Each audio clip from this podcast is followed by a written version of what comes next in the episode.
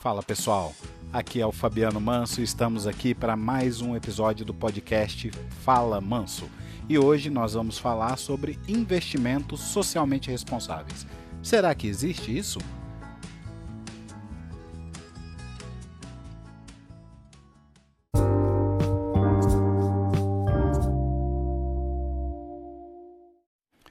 E vamos falar hoje então sobre esses investimentos socialmente responsáveis. Existem, tá, pessoal? Existem investimentos socialmente responsáveis e existem empresas socialmente responsáveis. E esse mercado, esse nicho, vem ganhando cada vez mais adeptos, né? Com a, a mudança é, na forma de pensar dos investidores em relação é esse, essa modalidade de empresas, que são empresas que respeitam a natureza, empresas que têm transparência na sua é, gestão, na sua organização e principalmente que respeitam seus funcionários, que dão visibilidade aos seus funcionários e que faz com que esses funcionários trabalhem bem e trabalhem melhor. Essas empresas elas são é, classificadas é, como ESGs, cuja tradução para o português seria governança social e ambiental. Vamos é, diferenciar essas empresas que são socialmente responsáveis. Né? Então, como que eu identifico né, essas empresas socialmente responsáveis? Na Bolsa de Valores, se vocês forem ali e pesquisarem, né, de, entrar no site da B3 e digitar ali ISE, né, o Índice de Sustentabilidade Empresarial, vocês conseguem é, verificar quais são as empresas que estão dentro do índice nesse ano né, de 2020. Então nós conseguimos ali ver, eh, analisar ali quais são as empresas, lembrando que o ISE ele tem um comitê que analisa como que está o desempenho dessas empresas e se elas fazem jus a se manterem ou não, ou serem excluídas desse índice no decorrer do, do, do, período, tá? no decorrer do tempo. Então, alguns aspectos importantes que são avaliados em uma empresa com responsabilidade social são se ela utiliza é, energia de fontes renováveis, se não é grande emissora de gás carbônico, se ela trata os seus resíduos, como que ela descarta né, esses resíduos, como que ela faz o descarte desses resíduos, se ela joga diretamente na natureza, se passa por um processo de tratamento, se ela respeita os direitos dos colaboradores, se ela possui diversidade no quadro de funcionários e nos cargos de liderança, principalmente. Então, se tem é, um, é, representação né, das minorias dentro desses cargos de liderança, se possui um bom relacionamento com a sociedade, se possui uma política anticorrupção, se segue uma metodologia de contabilidade reconhecida, entre outras situações. Essas são as principais características né, de empresas que são socialmente responsáveis. E hoje nós vemos muitas pessoas que já buscam né, um consumo mais consciente dos seus produtos. Né? Então, pessoas que, por exemplo, é, não consomem é, produtos de determinadas empresas por conta da origem é, da, do, dos seus produtos, pode ser por, por, por, uma questão trabalhista, pode ser por uma questão social ou por uma questão também de utilização dos recursos naturais ou na forma de tratamento também dos resíduos que ela produz. Né? Então, isso também se leva muito em consideração aí em algumas alguns consumidores buscam isso né? e até estão dispostos a pagar um pouco mais pelos produtos que tenham essa responsabilidade. Né, que tenham esse cuidado é, na, na, no tratamento desde o, da, da produção até o tratamento ali dos seus funcionários. Então, as empresas buscam é, atender a esse novo nicho de mercado que é de uma população que tem uma responsabilidade social, uma responsabilidade ambiental maior, até no cuidado também com as próprias pessoas e com o meio ambiente como um todo.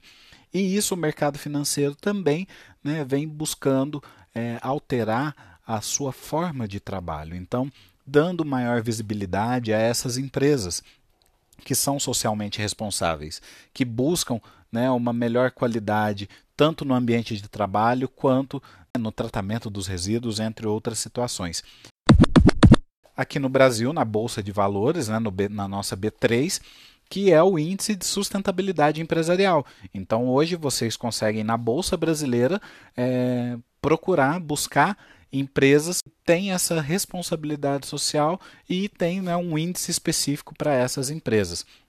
E qual que é a expectativa do mercado? Né? A expectativa do mercado é que empresas que tenham esse selo de responsabilidade tenham maior visibilidade também no mercado. Né? As pessoas vão a cada dia procurar mais, terem mais consciência sobre o seu consumo e vão buscar mais essas empresas. Então elas têm um potencial de ganho muito grande e isso faz com que é, os investidores né, olhem com mais carinho essa, essas empresas e principalmente né, através desses índices possam fazer investimentos e que possam aumentar a qualidade e a disponibilidade de empresas assim no nosso mercado. Então, no Brasil, é, nós temos o ISE, como eu comentei, é uma, foi a primeira a, a, primeira bolsa de valores na América Latina a ter um índice de sustentabilidade empresarial, foi criado aqui na Bovespa em 2005 e hoje nós temos aí, né, como eu comentei também, os ISDs, que, que são as empresas com governança é, social e ambiental. Tá? Tanto o ISD quanto o ISE são índices né, do mercado acionário. Então nós temos que ter, é, por mais importante, por mais que tenha né, é, essa responsabilidade, um, investimento socialmente responsável, a gente tem também que ter uma responsabilidade em relação à nossa carteira de investimentos. Então, é, como são índices é, acionários, vocês têm que respeitar o grau de tolerância a risco de vocês, vocês têm que buscar né, é, incluir essa, essa modalidade na sua carteira, mas de uma forma saudável, de uma forma que não prejudique a rentabilidade da carteira como um todo, né, de forma que vocês é, fiquem felizes ao fazer esse tipo de aplicação, porque além da rentabilidade que vocês vão podem ter né, no futuro, vocês estão aplicando em empresas que estão é, fazendo de uma forma é, mais respeitosa com a natureza, com as pessoas, com o meio ambiente. E isso também vai trazer aí um ganho, mais um ganho no bem-estar. É, fica a dica aí para vocês, né? Vocês vão ouvir muito ainda falar sobre, sobre essas empresas. E aí agora é com vocês, tá? Falem com o seu consultor, com o seu assessor, com o seu planejador financeiro, né? Como encaixar esse tipo de, de modalidade de investimento na sua carteira. É, lembrando que isso não é uma indicação de investimento de forma alguma, é educacional mesmo, né? Informativa mais do que educacional.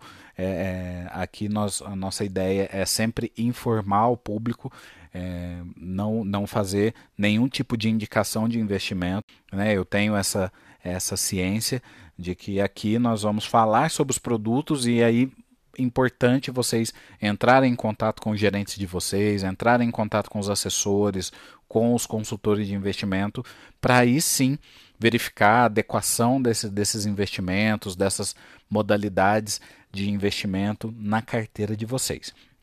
No mais, Hoje ficamos por aqui e em breve teremos aí mais um Fala Manso. Espero que tenham gostado do conteúdo. Abraços virtuais e até a próxima.